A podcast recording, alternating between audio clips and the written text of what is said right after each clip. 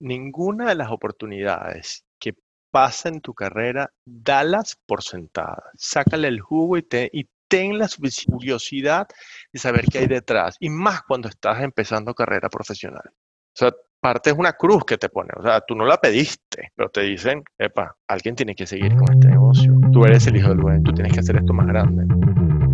¿Estás estudiando y no sabes qué te espera en la vida laboral? ¿Has preguntado si quieres ir por el mundo corporativo o el camino emprendedor? ¿Ya eres parte de un corporativo y tienes muchas dudas pero no sabes a quién preguntar? ¿Tu jefe te pide cosas pero no te dice cómo? Somos Gloria y León. En conjunto tenemos más de 30 años de experiencia laboral en compañías transnacionales en áreas comerciales. Después de una exitosa carrera profesional entrepreneur manejando marcas icónicas, hemos decidido cambiarnos de silla y emprender. Hoy tenemos contacto con gente como tú en empresas grandes y pequeñas que nos preguntan muchas cosas y nos hemos dado cuenta que de haber sabido ciertas cosas antes, nuestra carrera se hubiera acelerado aún más intra y entrepreneur. Y eso es justo lo que queremos hacer más sencillo para ti, compartir nuestra experiencia y la de nuestros invitados para aplicarlo en tu día a día. Este es nuestro legado, que nuestra experiencia no se quede guardada, la queremos compartir con ustedes para ayudarles a acelerar su potencial. Esto es Remindex. Hola, ¿cómo están mis queridos Remindex? Espero que estén muy bien. Pues hoy tenemos un invitado increíble, les va a encantar. Es parte de nuestros Remind Experts, es para el tema de operaciones y vamos a hablar un poquito de su trayectoria, conocerlo, ya saben, su primer episodio introductorio. ¿Cómo estás, León? Desde Monterrey, León nos va a presentar quién es nuestro Remind Expert de operaciones. ¿Cómo estás, León? Hola, Globo, muy bien, muchas gracias, muy contento de estar nuevamente contigo y compartiendo en esta ocasión micrófono con em, nuestro invitado, nuestro Remind Expert para la parte de operaciones. Les voy a dar una breve semblanza, pero voy a dejar que él sea la propia voz quien nos cuente un poco cómo ha sido su desarrollo profesional y sus andanzas en, en el mundo de las operaciones. Él es Andrés Oviedo, él es venezolano de nacimiento. Tuvimos la oportunidad, tanto Gloria como yo, de coincidir con él en Kraft, en Cadbury y en lo que después se convirtió en, en Mondelez. Y eh, Andrés actualmente se desempeña como el director senior del Hub de Monterrey para la parte de operaciones, que nos va a contar ahorita con mayor detalle cómo es que Mondeliz entiende esta parte del Hub de Monterrey. Entonces, sin más, amigo, muchísimas gracias por atender nuestra invitación y bienvenido a este proyecto. Gracias, León. Gracias, Glo. Y, y sí, mira dónde estamos después de tantos años y de tantas andanzas. Yo creo que eso es una gran lección en términos de, de deja siempre y ¿sabes? buenas relaciones, siembra esa semilla de, de, buenas relaciones profesionales, personales, porque nunca sabes qué vueltas da la vida. Y finalmente hoy, después de tantos años, nos estamos reencontrando aquí en este, en este podcast que espero definitivamente que sea de mucha, de mucha utilidad para todos los que nos van a escuchar. No, y claro que sí, creo que, creo que no pudimos encontrar mejor experto para esto, porque aparte, eh, les voy a contar una cosa, Andrés tiene muy buena vibra, este, ahorita nos contarás cómo llegaste a México, etcétera, cómo llegaste a, a, al tema de operaciones y efectivamente, ¿qué fue lo que estudiaste, Andrés, como para llegar al tema de manufactura, planta, operaciones? ¿Qué te llevó a esto? ¿Te gustaba desde que estabas en la universidad o cómo llegaste aquí? Es una excelente pregunta porque yo soy administrador. Estudié una carrera un poco extraña eh, porque son ciencias, o sea, el título es Ciencias Gerenciales. Yo soy licenciado en Ciencias Gerenciales, algo parecido a Management, más o menos, porque no era neto administrador en términos puros de finanzas. Había, era, basta, era bastante holístico el, el, pensum, pero la universidad también tenía a mitad de carrera una suerte de minor. ¿Sí? Habían cuatro opciones y dentro de ellas estaba logística. Estudié logística porque me parecía que era la más difícil de las cuatro. así, o sea, no así fue, fue. literal. No tenía ninguna expectativa del resto la verdad, porque tú nunca le prestas atención a los minors, por lo menos no en nuestra cultura, o al menos en mi caso.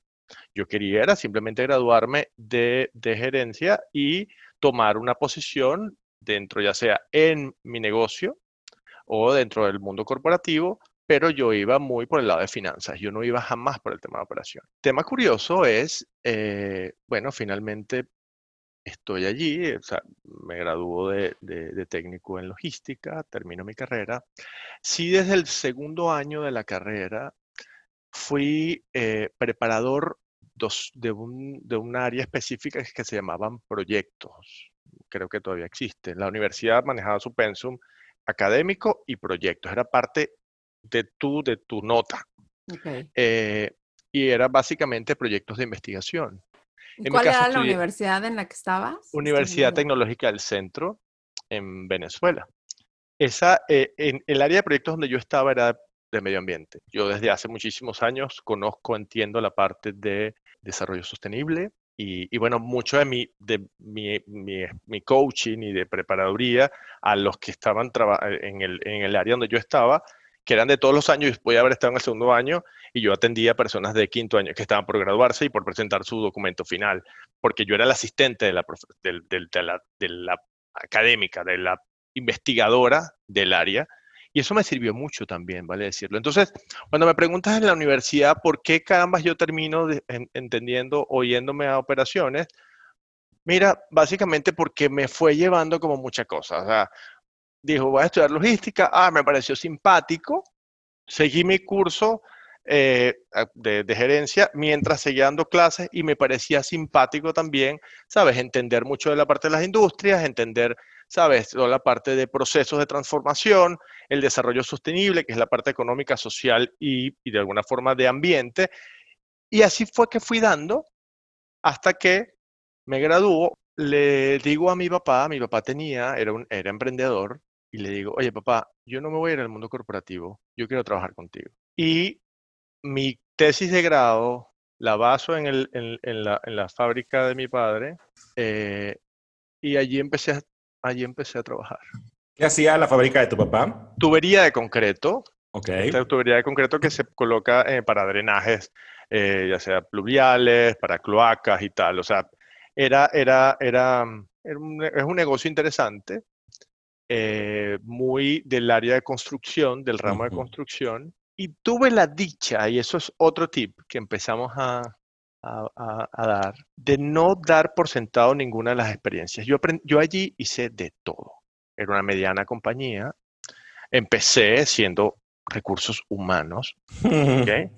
que era, mi papá me, las asignaciones me las daba mi jefe, que era mi papá, me decía, mira, oye, yo, esto que tú, él, oye, de alguna forma no tenía mucha noción, pero me decía, eso que hacen ustedes de los cuadritos para organigramas, es lo que quería decirme, tú me puedes ayudar a hacerlo. Yo, por supuesto, entonces empecé a hacer un diseño de la organización que él tenía.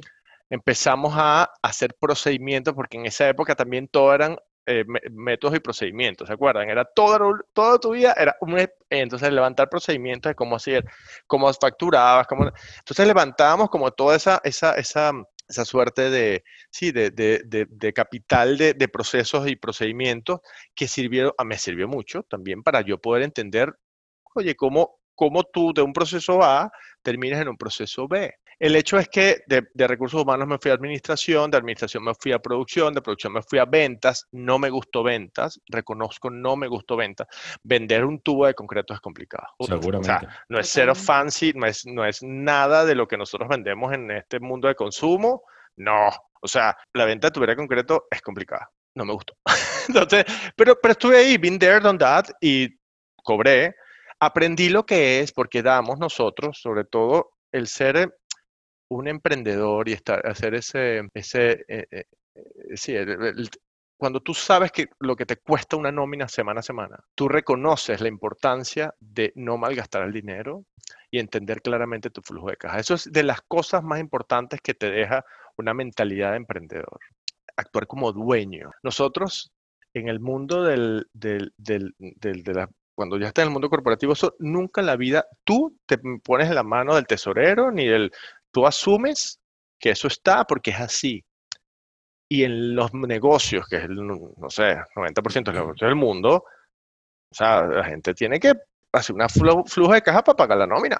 Totalmente. Para pagar que vender- la nómina, la renta. La renta, todo la electricidad, Sí, en los descuentos, compromisos, el banco, lo que pediste prestado y tal. Entonces, claro, porque es muy bonito soñar, pero si no hay con qué, no pues. Entonces, eso también lo aprendí allá. Y finalmente, eh, en algún momento,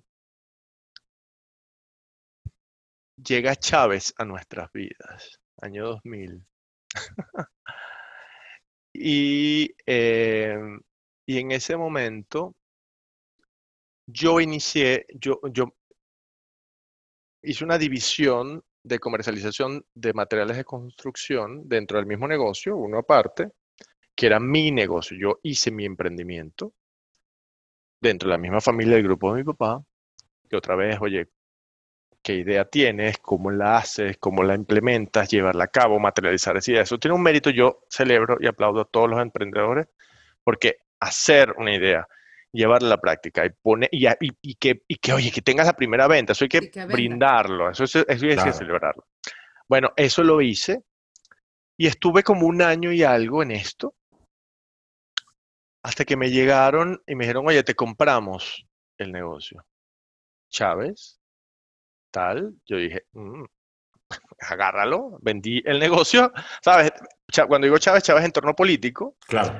y eh, yo digo, no, mira, eh, está perfecto, me voy. Claro, cuando empiezo a ver un muchacho que estudia administración, eh, tiene el sentido del emprendimiento, pero está dentro del mundo de construcción, no se te hace incómoda la parte de operación, ¿sabes? Porque Sí. es estar en botas todo el tiempo y Sí, tal. o sea, olvídate de oficinas nice, Sí. nada, eso nunca existió.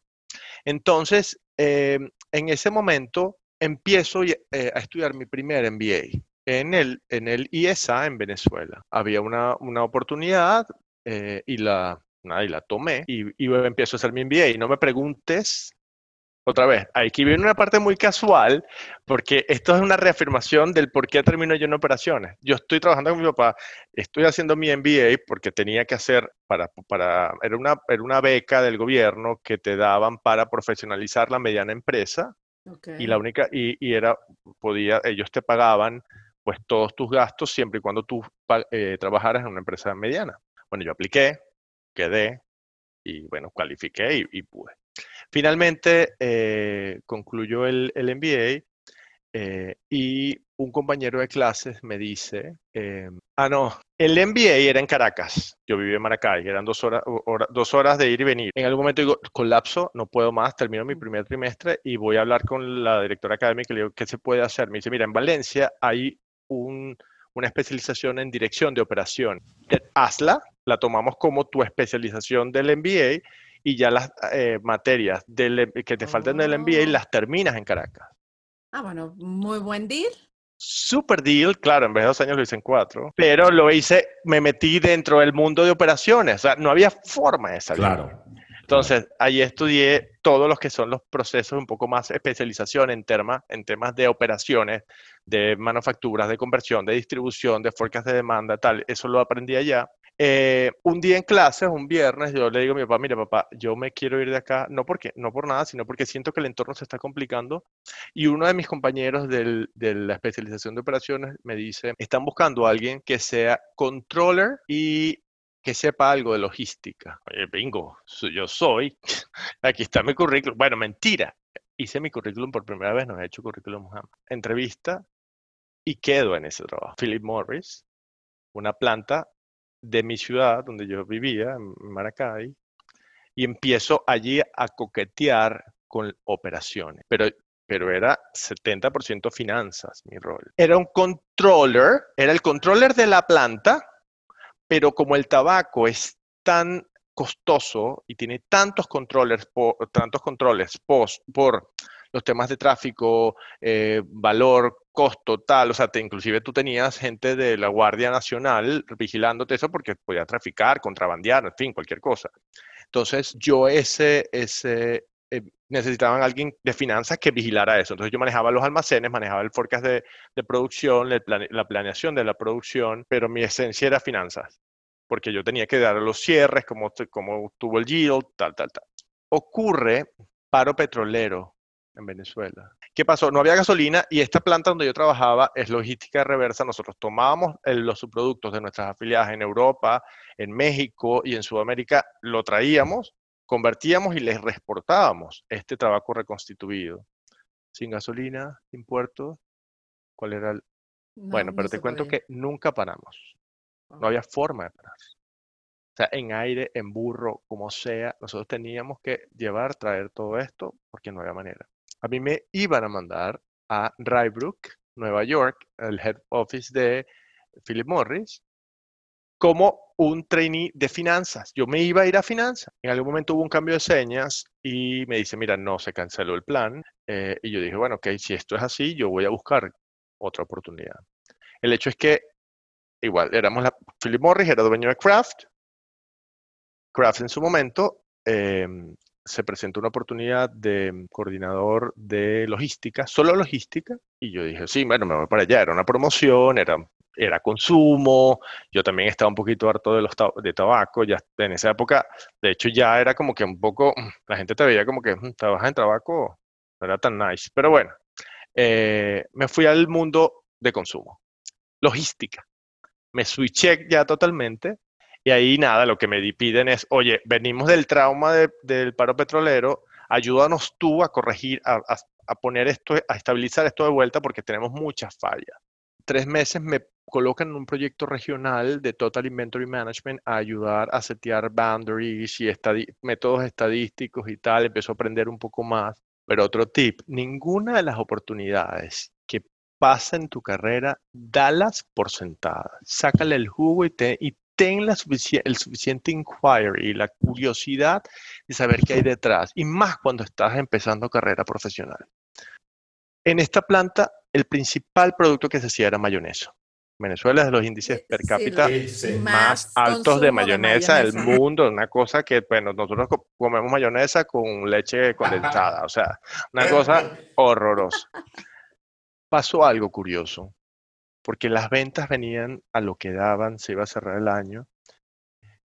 Y por alguna razón u otra hubo un, un evento en manufactura que detuvo la producción, una contaminación de, un hongo que nosotros como compañía, por, por los protocolos de, de, seguridad alimentaria y tal, nosotros somos súper celosos, hubo que parar la producción completa.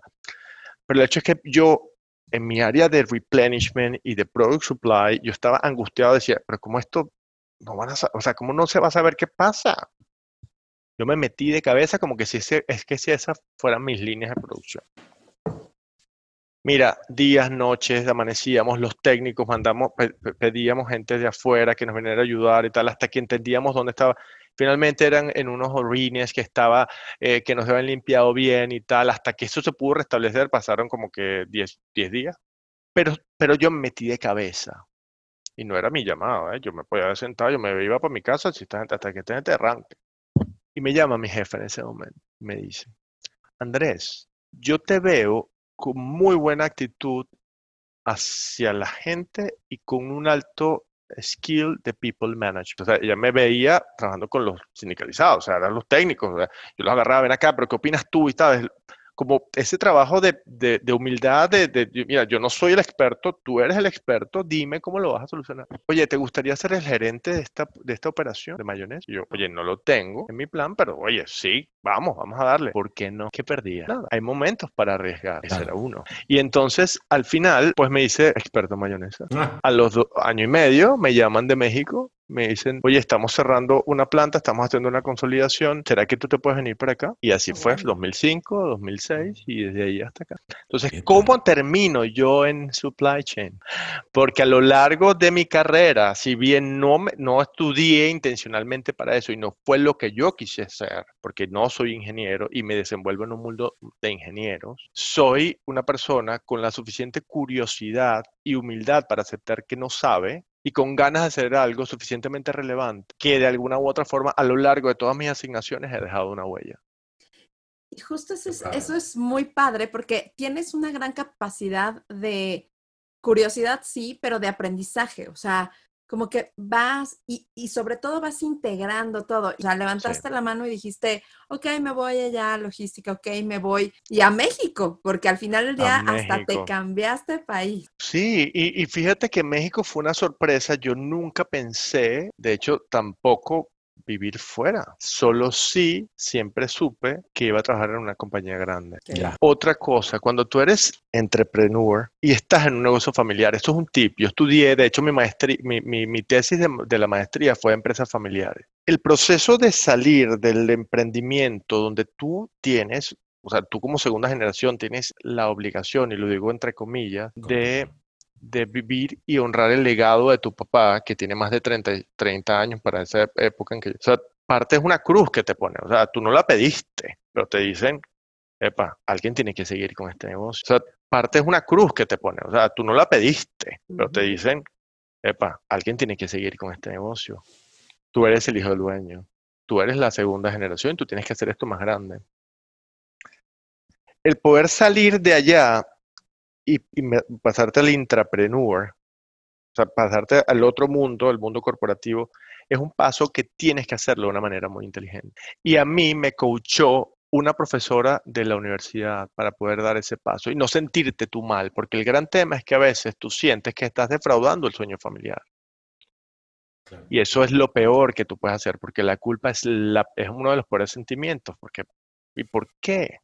Entonces, una de las cosas que ella me coachó es, mira, tú tienes que manejar esto más bien como planteate el hecho de que, o plantea el hecho en el mejor momento que pueda, de que tú vas a construir afuera más capacidades y vas a regresar. Claro, en algún momento, por supuesto.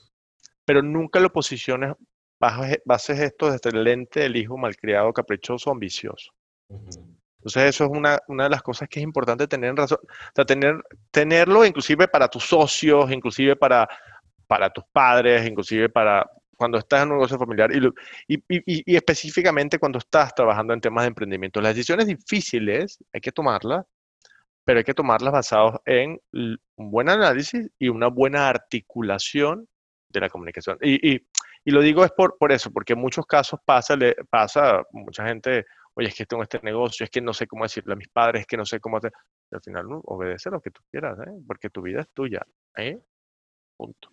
Pero qué importante y qué valentía. ¿eh? La verdad es que sí creo que eh, hoy en día mucha gente, a lo mejor los menos, pero creo que nuestra generación sí era mucho de seguir el legado de, del papá. Es más, o sea, si estudió algo, este... Medicina, güey, o sea, ni siquiera es, o sea, medicina que tienes un, o sea, no es una empresa, es un consultorio, ¿verdad? Y el que hace prestigio es el papá, güey, ¿no? ¿Qué garantía tienes que va a venir el, hijo, a ser igual de, de, bueno en su chamba? Pero es un hecho que vas a estudiar medicina, ¿no? O sea, como que esa generación creo que ya no estamos tan ahí, espero, pero mucha gente frustrada de que tuvo que vivir los sueños de alguien más. Que no hizo lo que quiso. Y eso no lo puedes repetir. Eso no lo puedes hacer, haz lo que quieras. Lo que realmente te, lo que sea congruente con tu propósito. Claro, ahí vamos a entrar en temas más, más profundos, pero tú tienes que saber quién quieres ser en 5 o 10 años. Es una pregunta muy poderosa que yo solo hago a mis mentis, a mis coaches. Yo les pregunto, ¿cómo te ves en 5, en 10 años? Bueno, 10 años es como se funde el cerebro, pero 5 años tenemos que hacerlo. Y esa es la única forma como realmente tú vas a perseguir lo que quieres, cuando tú sabes lo que quieres. Y eso, en definitiva, fue lo que yo particularmente practicaba hace muchos años. desde el año 2006 estoy en México. Em, he tenido diversas asignaciones. He tenido la dicha de estar en todas las categorías de Mondelez, todas. Yo y estar en em, el centro más importante de galletas del mundo. De galletas del mundo, sí, es la operación. Hoy manejo el Hub de Monterrey, que es el centro de operación de galletas más grande del mundo en la industria. O sea, no nada más para el corporativo Mondeliz, no, no, no, no, es, es, es, es, grande, es grande y, y, me hace muy feliz y, me enorgullece mucho porque aquí hemos, hemos logrado combinar eh, la alta eficiencia con la tradición y la flexibilidad entre las plantas de Monterrey y, y Salinas y, nada, atendemos Canadá, atendemos Estados Unidos y atendemos México. El equipo que tengo el gusto de, trabajar es espectacular. Eh, somos ¿sí? gente diversa, algo que me fascina es la diversidad, diversidad de, origen, de pensamientos, de profesiones, de, o sea, la diversidad para mí es un, elemento crítico para que, para que tú puedas realmente ser disruptivo en lo que haces.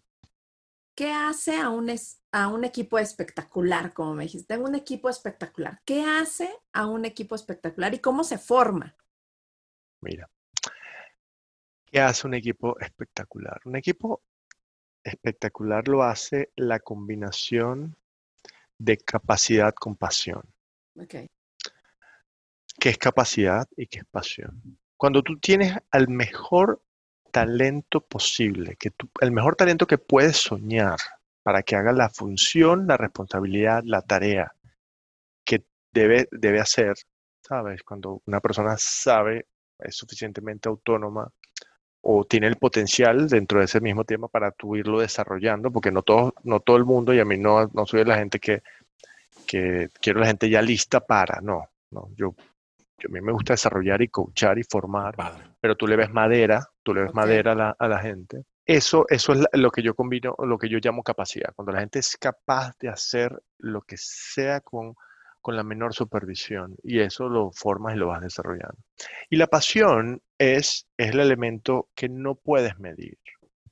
Y es esa alegría, esa energía y esa pasión, si está presente, ya hace que todo sea mágico. Nosotros hoy somos top en el, engagement survey. ¿Qué tan contenta la gente está trabajando? Ok, exacto. Entonces, lo que te quiero decir es que super mega, cuando tú desde arriba, tú te, trabajas para que la gente realmente, y digo desde arriba que es, en mi forma de trabajar es lo contrario.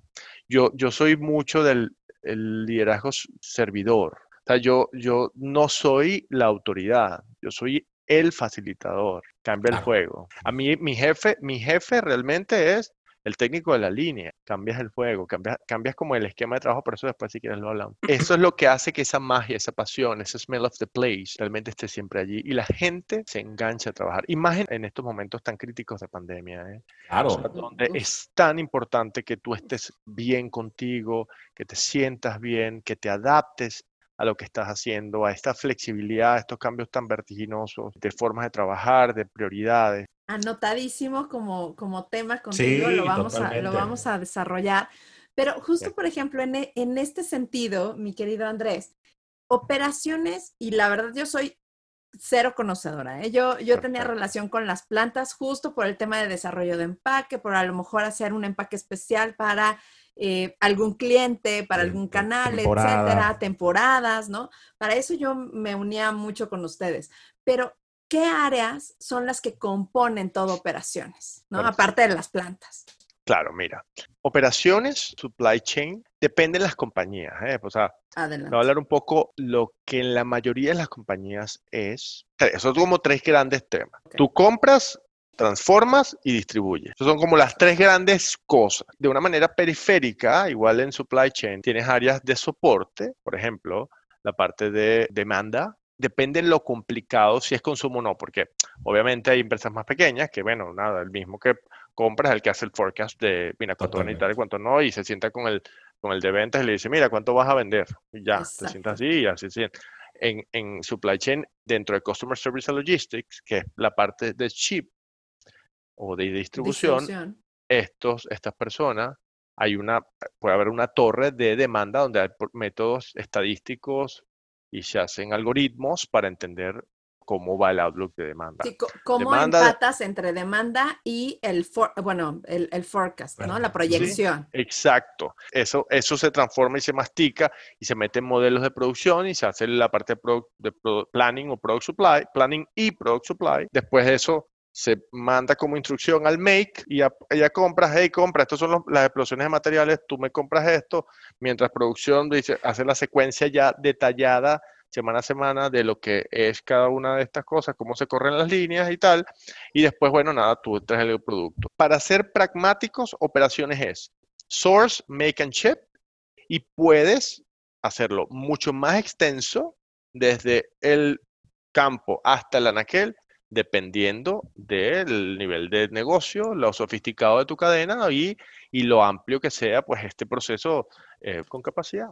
Totalmente. Oye, mi querido Andrés, para cerrar este primer capítulo de introducción, ¿qué quisiera, ¿cuál sería a lo mejor como eh, lo que quisieras transmitirle a las personas, a todos nuestros reminders que nos escuchen y que a lo mejor ni siquiera se les ha pasado por la mente el área de, operaciones, pero también a los que están en el área de operaciones, ¿cómo pueden escalar? ¿Cómo pueden llegar a, realmente tener estas posiciones directivas en, en, operaciones? Un obrero, me imagino, un obrero.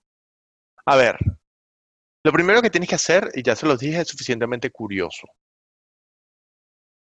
Lo segundo que tienes que hacer es curiosidad con propósito, saber a dónde quieres ir. Sea, ¿qué levantar la mano. ¿Quién quieres ser? Exacto. Sí, ¿quién quieres ser? El tercero es levanta la mano. Porque si tú eres suficientemente curioso para aprender, para ponerte pilas a estudiar y no sé cuánto, sabes que quieres ser tal cosa, quieres ser el gerente de la planta, o quieres ser el gerente de ingeniería, o quieres ser bueno, simplemente un operador de línea, eso está bien, eso es respetable. Acuérdate lo que hemos dicho. ¿Qué quieres? El tercer punto es levanta tu mano y plantea esto. Y don, en, hay compañías, la mayoría de las compañías grandes, y si no en un emprendimiento también, ¿eh? mira, yo quiero hacer que mi negocio crezca en tal, tal, tal cosa, o simplemente, oye, yo quiero quedarme con mi, con mi tienda y que mejore los niveles de merma que hoy tiene, qué sé yo, no lo sé. Hay, hay, hay un cuarto elemento, es cuando venga una oportunidad, no la dejes pasar. Así implique para ti un sacrificio de tiempo. Por eso es tan importante, volviendo al segundo tip, es saber a dónde tú quieres ir. Eso que está viniendo hace, va a ser match o no con lo que tú quieres. También te digo, en algún momento me ofrecieron unas cosas que yo decía, eso no tiene nada que ver conmigo. Y también algunas dicen que no. Y te puede hacer un derail de a donde tú total, ya tenías total, así, güey, Total. Por ejemplo, oye, en algún momento yo, dije, yo quiero estar en marketing. Y me después dije, no, no, yo no quiero estar en marketing. Pero, pero, pero, en algún momento, pues, ¿sabes? Hay momentos que tú dices, no, no, no, no estás tan claro, devuélvete a tu centro. Sí, sí, sí, ¿dónde estabas? Pero, pero bueno, también lo que te quiero decir es que hay que invertir tiempo planteándote y preguntándote a dónde quieres ir. Eso es súper importante. Qué bueno. Yo creo que es parte, y lo hemos platicado en varios episodios, Glo y yo, es el tipo de cosas que desafortunadamente, güey, no te dice nadie en la escuela y no te dice nadie si no tienes un, un, mentor, un alguien que te esté guiando.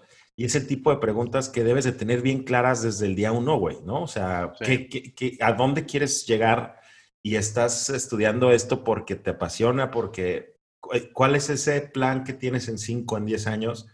Porque si no, para donde jales como Alicia en el País de las Maravillas, vas a llegar, ¿verdad? O sea, si no lo tienes claro el rumbo, pues al camino que agarres, güey. Y hay que ponerle al, caveat a eso, porque sobre todo en las nuevas generaciones. Estoy viendo mucho, no, es que yo mañana quiero ser el CFO, o yo mañana quiero ser el COO. Cosa que de vuelta es respetable, pero tú tienes que entender que lo vas a hacer de una corporación grande, del tamaño Mondelez, no sé, cualquier otra grande, o de tu negocio.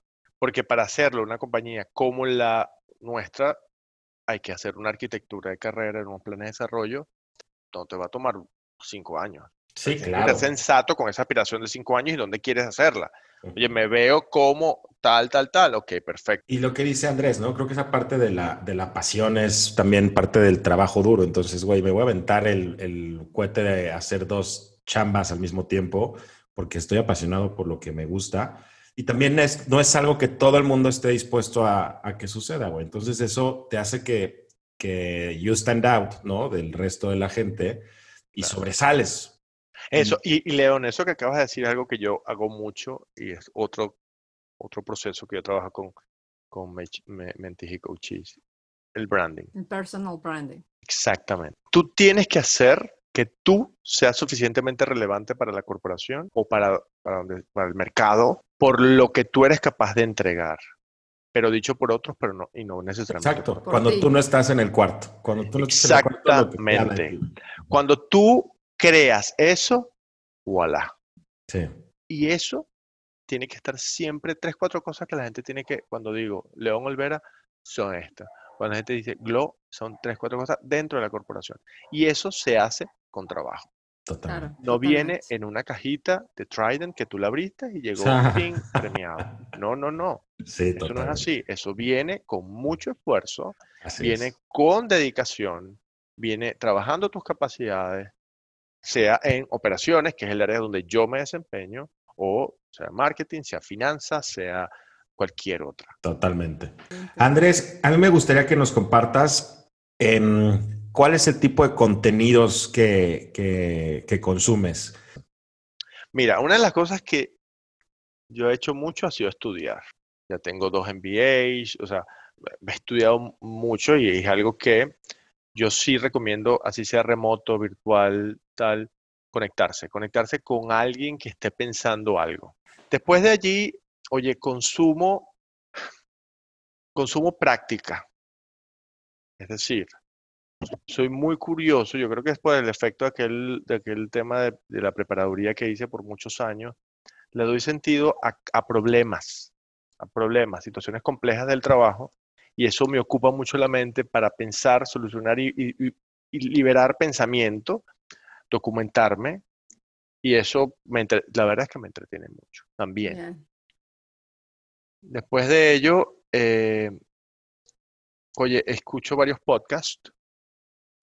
Uno de ellos es Brené Brown. Ahorita tiene Brené un Brown. reciente de eh, Dare to Lead, que es el libro, pero básicamente ella está haciendo una suerte de, de- de asociación em, dentro del Dare to Lead, pero con ciertas personas que invita a su podcast.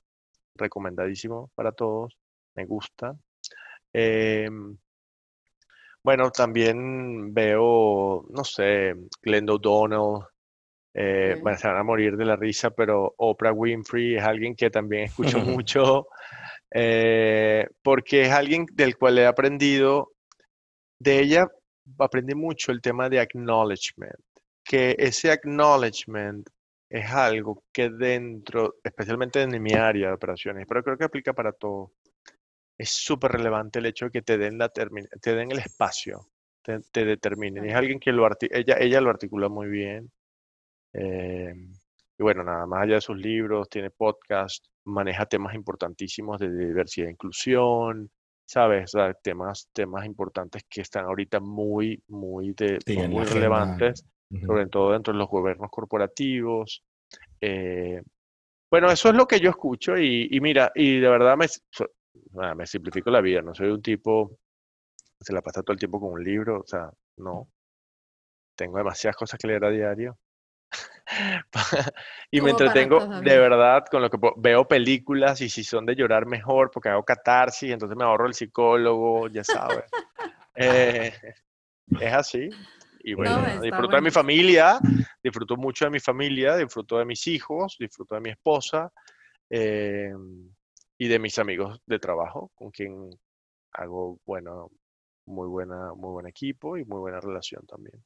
Qué bien. Qué gusto, Andrés, de verdad. Qué gusto platicar tenido. contigo. De verdad, y, qué bueno que aceptaste la invitación de ser nuestro Remind Expert de, de operaciones, que creo que le vas a dejar muchísimo más a la gente que solamente operaciones. La verdad, en este primer capítulo nos dimos cuenta que, que tienes mucho más. Este, y la verdad, esto del People Management creo que nos va a ayudar muchísimo, sobre todo porque tú has manejado equipos bastante grandes, ¿no? Yo Sí, bastante robustos, claro. Bastante, Sí, bastante. no, a ver.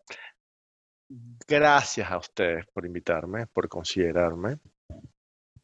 Es algo que cuando hablaba con, con León en la primera oportunidad, yo le digo, esto hace fit con mi propósito. Qué padre.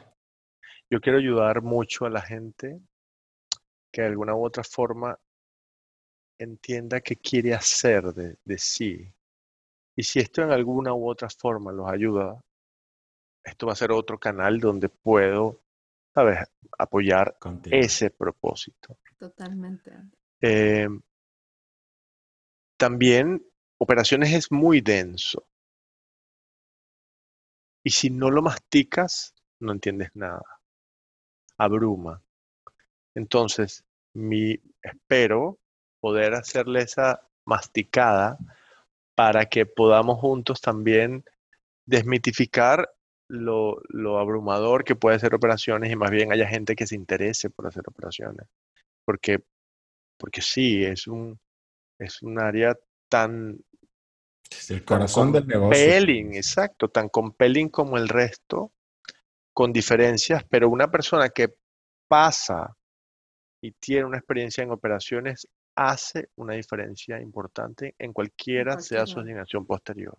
Totalmente. Entonces, es un riesgo a tomar, es una carrera para estar, no tienes que ser ingeniero para estar allí, aunque idealmente te puede hacer la vida más fácil si eres ingeniero, lo digo por experiencia, eh, pero, pero bueno, aquí estamos y con gusto, con gusto. Ya, ya prepararemos los siguientes capítulos. Buenísimo. Gracias por esta invitación eh, y espero haya sido pues del agrado de todos y que aquí en adelante pues sean muchas cosas que vengan, ¿no? Seguro sí. Totalmente. Qué agradable conversación, amigo. Qué padre escucharte lo que sea, Glo, como entender un poco de aristas adicionales de, de tu persona, más allá de, de, toda tu capacidad, que siempre fue una constante.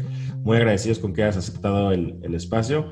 Y pues, Glo, ¿nos despedimos o qué? Nos despedimos. Pues mis queridos Remindex, espero que estén tan emocionados como nosotros de tener a Andrés en este espacio. Y pues nada, nos vemos la siguiente semana en otro capítulo. Gracias Andrés, nos vemos en tu sección ahora sí ya de operaciones para empezar tus primeros capítulos.